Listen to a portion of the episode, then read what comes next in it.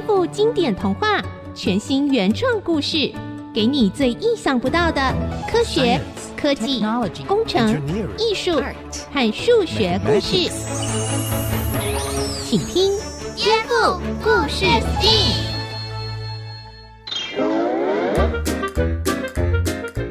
各位大朋友、小朋友好，欢迎收听《颠覆故事 STEAM》，我是小青姐姐。我们一起听听经典童话故事，一起颠覆他们，找出有趣的 STEAM 知识：科学、科技、工程、艺术和数学哦。今天我们又有全新原创的儿少广播剧故事哦。在看新闻的时候，不知道你是不是也曾经怀疑过新闻报道的内容是真的还是假的呢？是错的还是对的呢？准备好了吗？一起来颠覆故事 STEAM！恐怖的三秒钟。香蕉皮快报是森林里最畅销，也就是卖的最好的报纸。头条的标题经常把动物们吓一跳，很想知道发生了什么大事，忍不住就会想买一份。香蕉皮快报的猴子老板每天早上都会带员工一起做早操。虽然员工可能会轮流放假，但是报纸天天都要出刊，每天都有员工轮班，所以呀，猴子老板就得天天带着大家做早操，真的是很勤劳呢。这一天，猴老板又带领大家一起做早操了。来来来，大家一起来跟我做早操。一二三四，一二三四，三二三四，再来三次。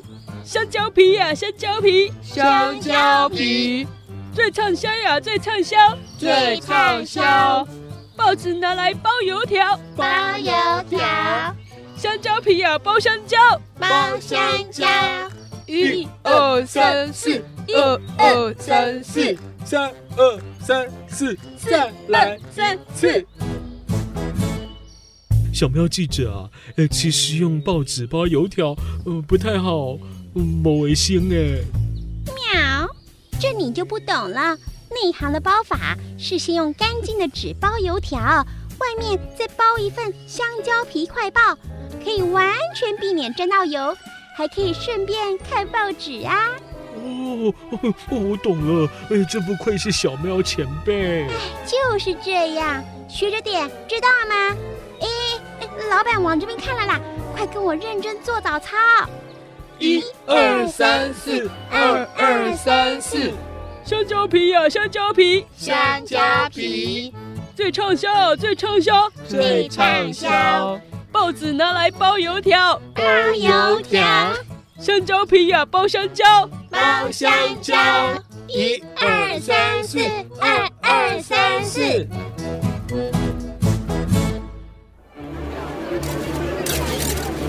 嘿，大新闻，大新闻！史上第一次啊，因为发生地震，高铁在森林外面紧急刹车。史上第一次，由我兔子记者独家采访大新闻。呃，什么是高铁啊？是放得很高的钢铁吗？嗯，哎呦，你连高铁都不知道啊？就是跑得超快的高速铁路呀！呃，高速铁路，路怎么会跑？还跑超快？嗯、啊？哦，不是铁路会跑，是铁路上高速的电车在跑啦！哦、啊，算了算了，不跟你这只菜鸟说话了。啊，狐狸编辑，狐狸编辑，我有大新闻，史上第一次由我兔子记者独家采访。呃，什么菜鸟？我怎么会是鸟啊？我明明就是一只狗啊！不，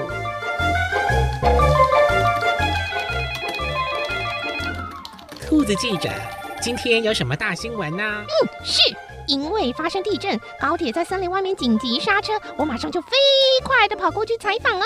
幸好没有人类或动物伤亡，而且我飞快的就把稿子写好了，这是史上第一次。要不要发一份特别快报？哼，我看看啊，嗯，稿子不错，明天就放第三版吧。第第三版，狐狸编辑，嗯嗯，这是高铁第一次紧急刹车啊，就算不发特别快报，也应该放头版呐、啊嗯。可是，哎，这个就是很普通的刹车事件，缺乏冲突，又没有戏剧性啊。戏剧性？难道你希望有动物死伤才是大新闻吗？哎，话可不是这么说的。喵！好了好了，兔子你别冲动。狐狸编辑，我想呢，如果把这个报道加一段，会不会可以发特别快报？加什么啊？我有个好朋友是日出国的狸猫，跟我说过日出国特快车的事情。听说他们超进步的，地震的时候三秒钟就可以停下来。哦，哦，真的吗？诶，那那兔子记者啊，我们的高铁碰到地震多久才停下来呀？啊，哦，滑行三点六公里花了八十二秒。啊啊，八十二秒！哎呦，人家日出国只要三秒钟，你看看我差多少啊！哎呦，我们实在太落后了。要是发生更严重的灾难，一定是来不及刹车的。哎呦，这个才是冲突，才是戏剧性啊！这时候，黄鼠狼总编突然冒了出来：“没错，就是这样。”总编好，好，好，好！我说狐狸呀，兔子的新闻采访的很棒，小喵的补充也很好，都应该嘉奖。我只改个标题：高铁第一次紧急刹车，毫无伤亡，只是运气好。一个大问号。然后呢，把兔子的稿子改一改，开头写上“我国高铁技术落后，可能造成重大灾难”。哎，这样子就可以发特别快报啦。那遵命。哎，等一下，等一下，这个听起来怪怪的。嗯，要不要查证一下？啊，查什么证啊？哎呦，你是兔子又是记者，嗯、还不知道新闻要抢快啊？啊，赶快去印刷嘛，哦、发特别快报。这是你的第一次大独家，别搞砸啦。我们的送报声不够，赶快去找几只兔子亲戚来帮忙。哎、哦，知不知道啊？啊、哦。这一期的香蕉皮特别快报就这样发了出去，销路很好，森林里的动物几乎都买了一份。但是不料，兔子的担心是对的。后来果然出了问题。不好了，不好了，不好啦！黄鼠狼总编，猫头鹰博士来抗议，说我们报错了。呃，哪里错了？很严重吗？非常严重。他说，时速接近三百公里的特快车不可能三秒就紧急刹车。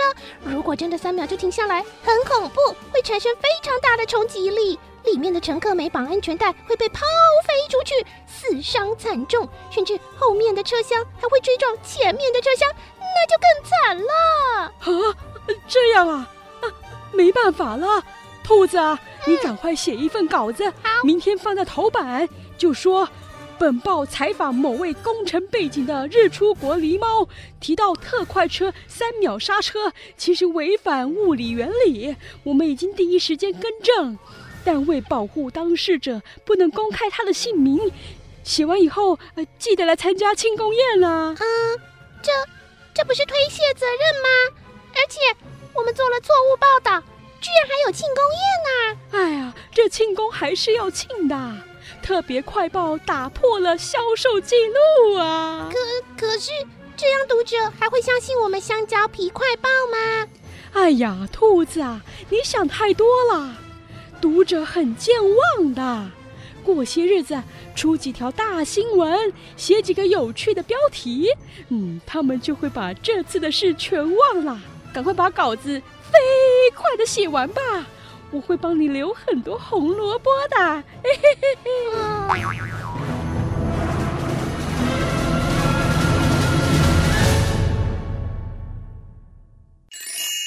颠覆故事 STEAM。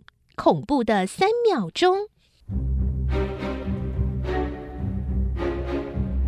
做了错误报道之后，兔子记者很担心，但是很遗憾的，黄鼠狼总编好像说对了，没有多少读者记得这次的事情。不过，兔子记者心里还是很不安。他想，下次做采访不但要抢独家，一定也要好好的查证，因为他很努力，很快的机会果然来了。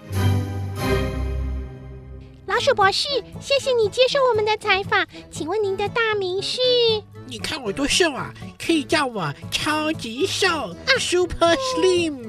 是是是，Super Slim，超级瘦博士。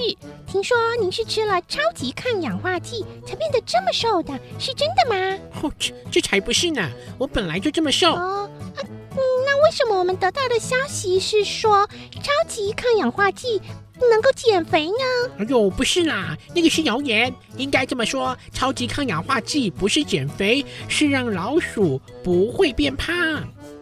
这时候，在一旁的阿旺记者也问了：“嗯，诶，诶，不会变胖不就是减肥吗？错错错错错，差别可大了。如果像我本来就很瘦，吃了超级抗氧化剂，就算我狂吃超级油的薯条跟薯片，嗯，嗯 也不会变胖啊。但如果说本来就是一只胖老鼠，吃了超级抗氧化剂也是吧，老鹰啊，并不能减肥哦。”哦，原来它的功能是不会变胖，那也很有用了啊！对啊，对啊，好羡慕哦！哦，我也想试试看。嗯嗯嗯嗯，你可别乱试哦。嗯，我我们的实验呢，目前只对老鼠有效，狗吃了会怎么样？嗯，我可不敢挂保证哦。嗯，而且啊，某一些抗氧化剂，像是维生素 E，也不能吃太多，反而会有害哦。哦，是哦，嗯，真可惜耶。嗯，谢谢超级兽博士，您说的非常清楚，我一定会写一份精彩又完整的报道。狐狸编辑，稿子我写好了，我可以下班啦。好，你下班吧，嗯、我还在忙，晚点我再看。谢谢编辑，我走了。兔子记者下班以后，过了不久。黄鼠狼总编又出现了，狐狸啊，今天有什么大新闻吗？没有哎，那你在读什么呢？是兔子写的报道，关于什么？嗯呃，超级抗抗氧化剂，哇，是还算有趣啦，可惜不够精彩。超级抗氧化剂。听说它可以减肥，最近是个话题哟。可是兔子的报道说，其实它只是让老鼠不会变胖而已。啊，我看看。咦，不错啊，不会变胖跟减肥还不是都一样啊？呃，就把标题改一改，这样写吧：大发现，博士亲自实验，超级抗氧化剂能减肥？问号。跟惊叹号加多一点，这样子就行了。哈，加问号跟惊叹号多一点就可以啦，这样好吗？哎，加了问号表示不确定吗？香蕉皮快报就没责任了。啊，可可是标题跟内容不符合啊。哪有不合？我看就差不多。小喵不是还在加班吗？叫他把兔子的说法改得模糊一点。减肥效果写得夸张一点，那就行了。啊，对了，记得一定要强调，超级抗氧化剂对动物的效果非常好。哎，可可是兔子说，呃，只有对老鼠有用。老鼠不是动物吗？嗯，少啰嗦了。反正兔子最后一段有写，鼓励大家减肥，还是要均衡饮食，多吃蔬菜，多运动。把这一段啊保留下来，谁能骂我啦？搞不好大家还会称赞香蕉皮快报清新又优质呢。那这一篇就放头版吧。我来想想看，呃，要不要顺便卖几箱超级抗氧化剂？黄鼠狼总编和狐狸编辑没想到，这篇报道第二天就被老虎大王看到了。原来超级抗氧化剂对动物效果非常好。王后每天都骂我胖，说我这个这也不能吃，那也不能吃，哦，烦死人了！哦，这下好啦，我可以吃超级抗氧化剂来减肥，而且大吃大喝也不会变胖。哎呀，太好，哎，真是太好了！老虎大王读了香蕉皮快报，非常高兴，买了两箱超级抗氧化剂来吃，而且天天大吃大喝，直到半个月后量了体重，竟然还胖了十几公斤。他怒气冲冲的到报社兴师问罪：“小猴子老板，给我出来！哦，今天吹什么风？老虎大王亲自驾临，小报社真荣幸呐！” 我今天来是要你帮我查一件事情，查得到就没事，查不到。我就第一个先吃掉你！哎呦，哦，是是，呃呃，大王火气别这么大，你要查什么哈？小猴我一定办到。好，你帮我查查，呃，是谁说吃超级抗氧化剂可以减肥的？啊啊，这个简单呐。猴老板不敢怠慢，马上查出是黄鼠狼总编和狐狸编辑搞的鬼，于是把他们带了出来。大王。您问的哦，就是这两位啦。原来是你们。呵呵，那篇报道怎么写的啊？说什么超级抗氧化剂能够减肥，对动物效果非常好。哼，我问过超级兽博士了，根本没有这回事。哎，我以为吃了超级抗氧化剂能够减肥又不会变胖，哎呦，让我这两个礼拜大吃大喝，居然胖了十五公斤！老虎大王，老虎大王，饶命啊！我没说，我没有说可以减肥对呀，我有加问，我们有加问号啊！啊，还敢狡辩！我要吃掉你们！救命啊！救命啊！大王，大王别这样啊！吃了我们你就更能减肥了。对呀，救救命啊！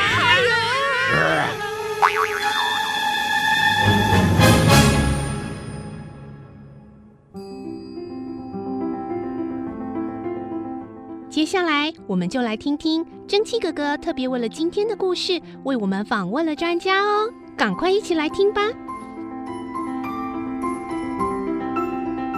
哦，我们今天非常荣幸为大朋友、小朋友们哦电话连线邀请到中正大学通识教育中心的特聘教授，呃，也是科学教育这一方面的博士哦，黄俊如黄教授。教授，您出版过一本书哦，这个书名叫做《别轻易相信你必须知道的科学伪新闻》啊，伪就是那个虚伪的伪啊。在您的书中曾经提到有一个错误报道。日本新干线三秒可以完全停下来哦，还宣称比台湾高铁进步多了。提到这个例子，就是要讲说，在科学的卫星文，或者有时候俗称假新闻哦，这样的常见的原因，好像就是在理论上发生了错误。对应到今天小朋友们听的这个故事，您是不是可以做一点理论错误这方面做一点回应呢？是，就是我们媒体在处理科学新闻的时候，很容易就把科学的理论写错了哈。他这个写错的原因，当然一方面是因为我们的媒体经常需要抢快，他必须有一个时效性，于是他就需要在短短的时间里头就把那个内容交代出来，偏偏吼。科学的知识经常是需要一个比较长时间去酝酿它的正确性，那所以在抢快的状况之下，就很容易会把一些讯息就把它误植啦，或是把里面的科学的内容讲错啦，哦，然后理论误用啊，所以等等的错误是经常会发生的。那其实小朋友也会遇到跟媒体记者很类似的状况，比如说学校赶着要交一份报告啊，然后呢去网络上抓资料也可能抓错，有没有一些正确的观念是我们比较容易避免这样的错误？对啊，小朋友在写作业的时候，经常需要在网络上面捞东西嘛。其实包括大学的大朋友，其实也经常要做这件事情啊。那因为这个时代，我们很容易就可以在网络里头找到非常多的资料。要找这些资料的时候，哈，尤其是科学新闻相关的资料，哈，一定要特别的小心，哈，因为类似的科学讯息其实非常的普遍，但是因为我们现在在网络里头会找到的东西，不一定有经过比较严格的管控。有一种状况就是，千万不要看到那个标题哦，你感觉非常的耸动，然后非常的吸引人，你就把它放进来。因为经常那个标题跟内容哦，它不一定会非常的符合。那这个都是我们在找那个网络上的资料的时候要特别注意跟小心的地方。一般来说，有出版然后有一些教授审定过的书，会不会比较可靠一点啊？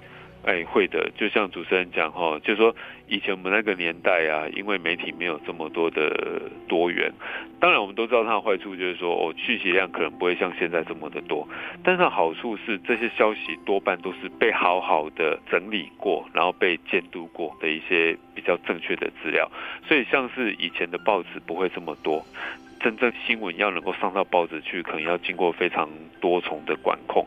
那像一般的书籍，它要能够出版，要有非常细致的校对哦。那甚至一个教授啊，他只要愿意帮一本书背书，他多半都是有确认过那本书的内容。所以类似像这种比较正式的出版，多半他们的来源都是比较可信的。最后还有一个很重要的问题，您刚刚讲到说，网络上查资料要注意的是那个标题有没有太夸大啊？所以我们还有一个问题，其实不止在科学新闻会发生了，各种新闻里面可能都有，就是名不符实，标题夸大。那是不是可以给家长们一些建议，怎么样陪伴孩子来解读新闻，来帮助他们呢？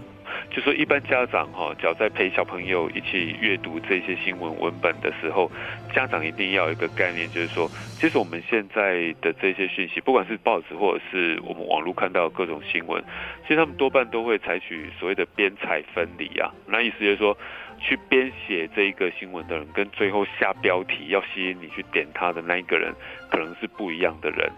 设计标题的人，他们会很希望说，哇，我透过很简短的几句话，然后就吸引你能够把它点进去。那所以在带领你的小朋友去阅读这些文本的时候，一定要常常的去让他们了解说，哎，你从标题跟内文，他们中间有没有一贯哦，然后他们的逻辑是不是相关联的，然后那个标题是不是下得太耸动，只要多注意这样子的一贯性，也就会慢慢的培养小朋友能够有充分。判断标题的这个好习惯，非常谢谢教授。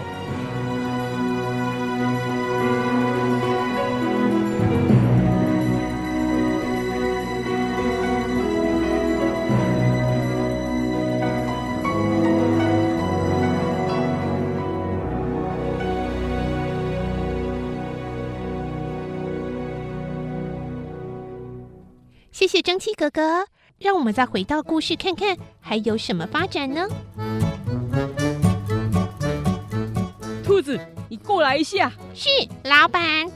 黄鼠狼总编跟狐狸编辑畏罪潜逃，等于是吼自动辞职了啦。哦，我看你采访认真又诚实。嗯，特别呢是你写到减肥必须均衡饮食，刚好被老虎的王后看到了，才会帮我们说话啦。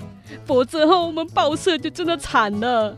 我应该要好好感谢你。您别这么说，这是我的本分呐、啊。哎，我看吼，干脆就让你来接总编，啊、怎么样啊？啊啊啊！这这，我我我我愿意，谢谢老板。哎，不过吼，总编要负责销售量，嗯、你知道吧？啊，最近香蕉皮快报都不太吸引人了。我在想哦，你要不要考虑啊，把头条的标题改一下，啊，写得夸张一点呢？啊啊！